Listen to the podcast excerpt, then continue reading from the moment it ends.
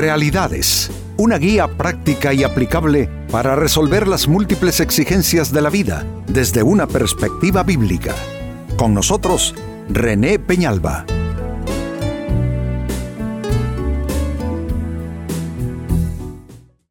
Amigos de Realidades, sean todos bienvenidos. Para esta fecha nuestro tema, ¿tienden tus pensamientos a la abundancia? Es que amigos, la pobreza o la abundancia y el progreso comienzan en el estado mental de las personas y de los pueblos también. Entonces, sucede en ocasiones que la persona comienza a apocarse en su mente, comienza a echarse hacia atrás en su mente y a hacer circular o a permitir circulen en su mente pensamientos de derrota, pensamientos de pobreza y de escasez. Bueno, creo que en parte por esto es que el profeta Isaías recibió esta palabra de Dios. Ensancha el sitio de tu tienda, extiende las cortinas de tus habitaciones y atención, no seas escasa.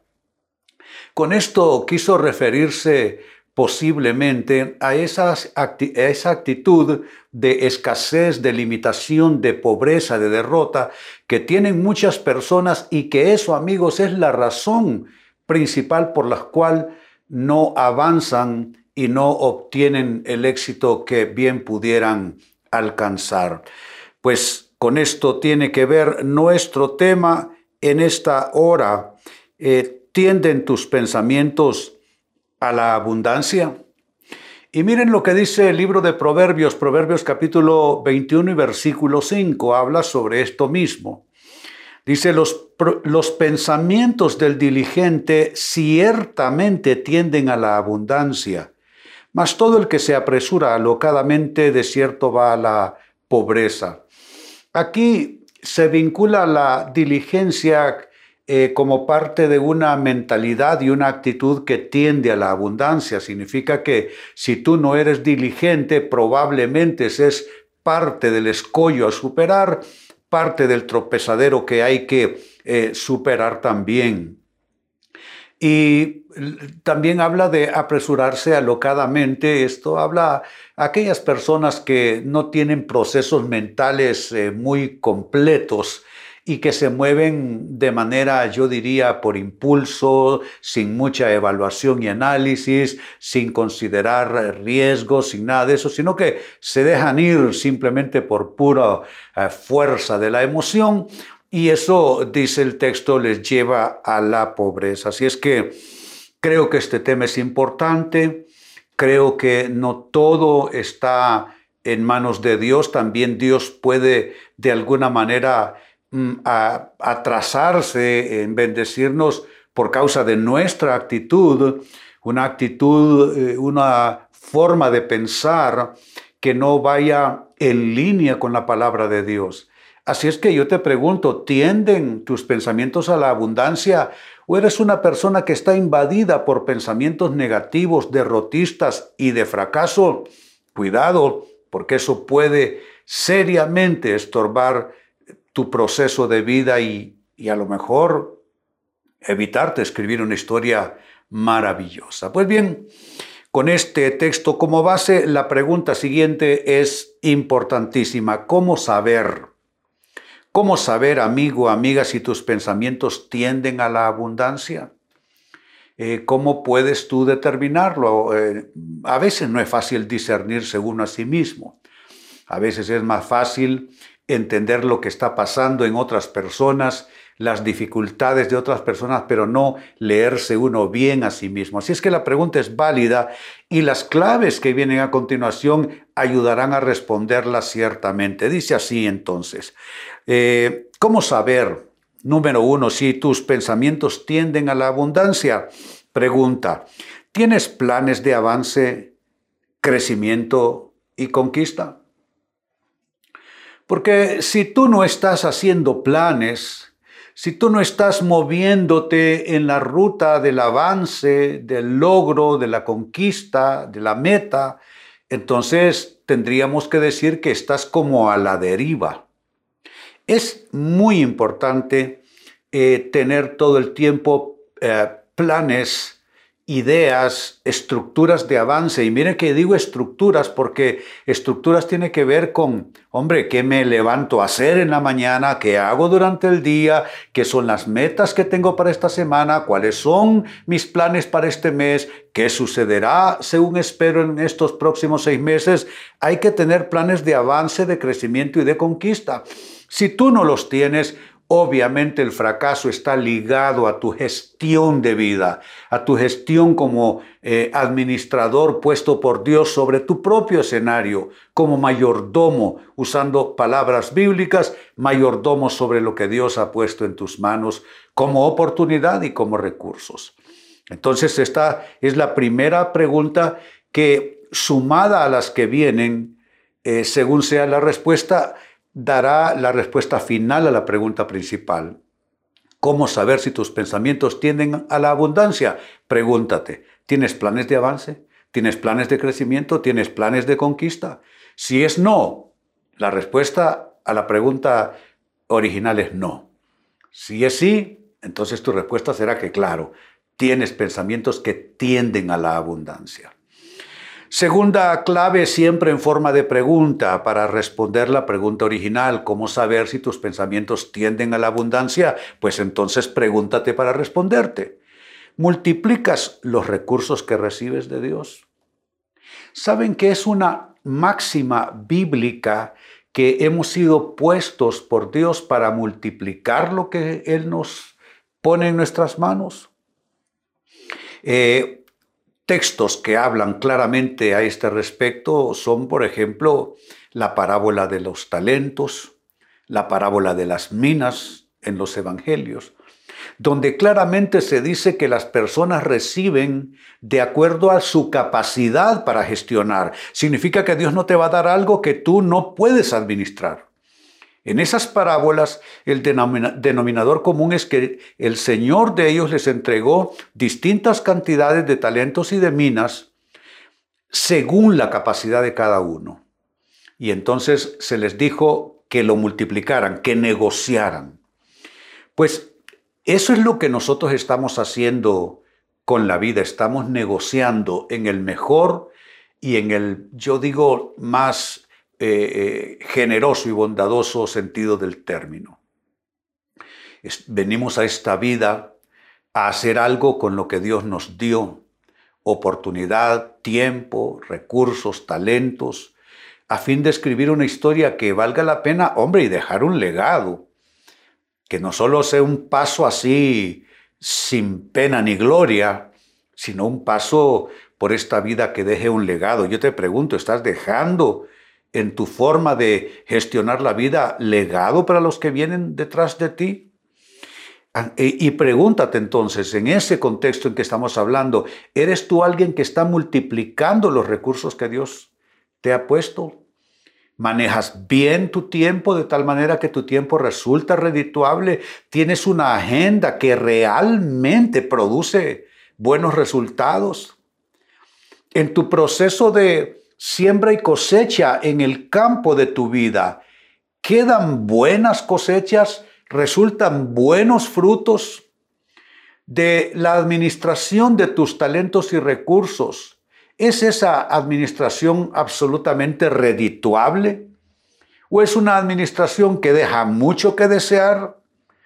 ¿Y, ¿Y, cómo lo sabrás? Bueno, se quejan los que están a tu alrededor, se queja tu cónyuge de ti, de cómo gestionas vida, se quejan tus hijos, se quejan tus compañeros de trabajo, se queja la persona que está eh, en autoridad sobre tu vida, en tus tareas, en tus actividades de vida. Amigo, amiga, si la gente se está quejando de ti, es obvio que no estás multiplicando los recursos que Dios te ha puesto, que Dios te ha dado.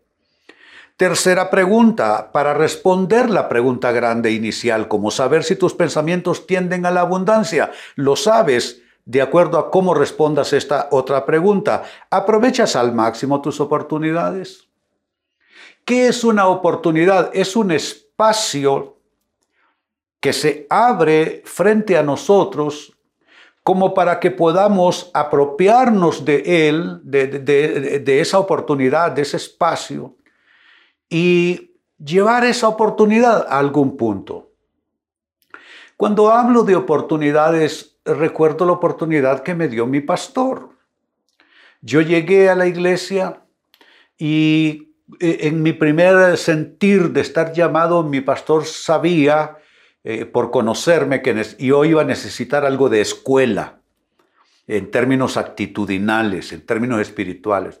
Entonces él me encargó que yo fuese el conserje de la iglesia, que iba a barrer, a trapear, a mover las bancas, etcétera, etcétera, etcétera. ¿Qué quería ver mi pastor con eso? ¿Quería castigarme? ¿Quería humillarme? Por supuesto que no. Él lo que quería ver era cómo yo gestionaba la situación.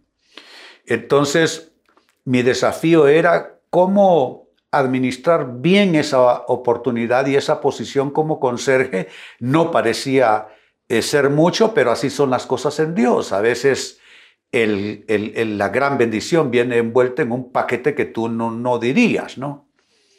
Entonces comencé a gestionar ese ministerio como conserje Comencé a administrarlo lo mejor posible y eso me fue promoviendo a una cosa, a la otra, a la otra. Luego el pastor me invitó a su grupo especial de discípulos. Posteriormente el pastor me hizo parte de su grupo de ancianos en la iglesia.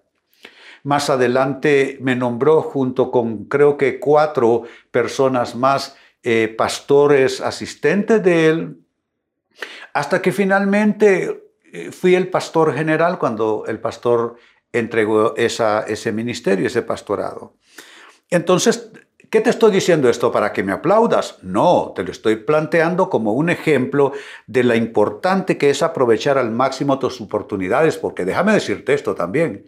Si tú no las aprovechas, otro las tomará y Dios entregará esa bendición a otra persona.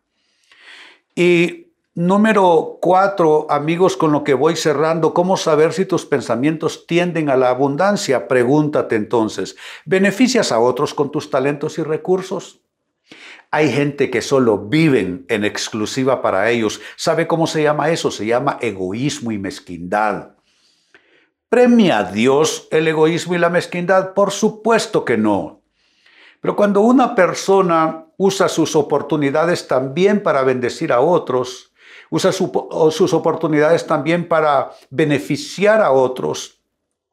Entonces, eso es actuar como Dios hace.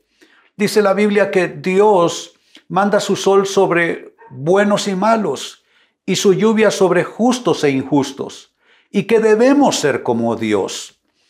Pero si tú eres una persona egoísta que lo único que te importa es tus asuntos, tus intereses, lo único que cuenta es tu propia piel, lo demás no te interesa, los demás que vean cómo se arreglan. Cuando tú eres así, Dios no te bendice, no, no, no, no te bendice, al menos no en la manera en que Él quiere y puede hacerlo. Así es que, ¿quieres tú realmente que tu persona toda te lleve a la abundancia? Haz que lo tuyo también bendiga a otros. Haz que tus dones bendigan a otros, haz que, tus recursos bendigan a otros, haz que tus logros también sean compartidos por otros. Cuando lo tuyo beneficia, cuando lo tuyo alcanza a otros, entonces sí, definitivamente tus pensamientos y toda tu actitud tiende a la abundancia.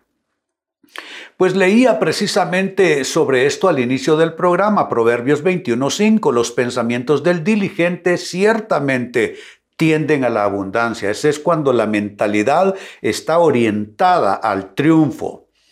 Pero dice, los que se apresuran alocadamente van a la pobreza. Aquí hay dos tipos de personas básicamente, el que se dirige a la abundancia y el que se dirige a la pobreza. Obviamente tú no quieres ser de los segundos. ¿Cómo hacer para que toda tu mentalidad, tu actitud, tus acciones te lleven a la abundancia, al triunfo supremo? al éxito, a la bendición? Pues responde estas cuatro preguntas que ya te planteé. Primera, ¿tienes planes de avance, crecimiento o conquista o no tienes nada?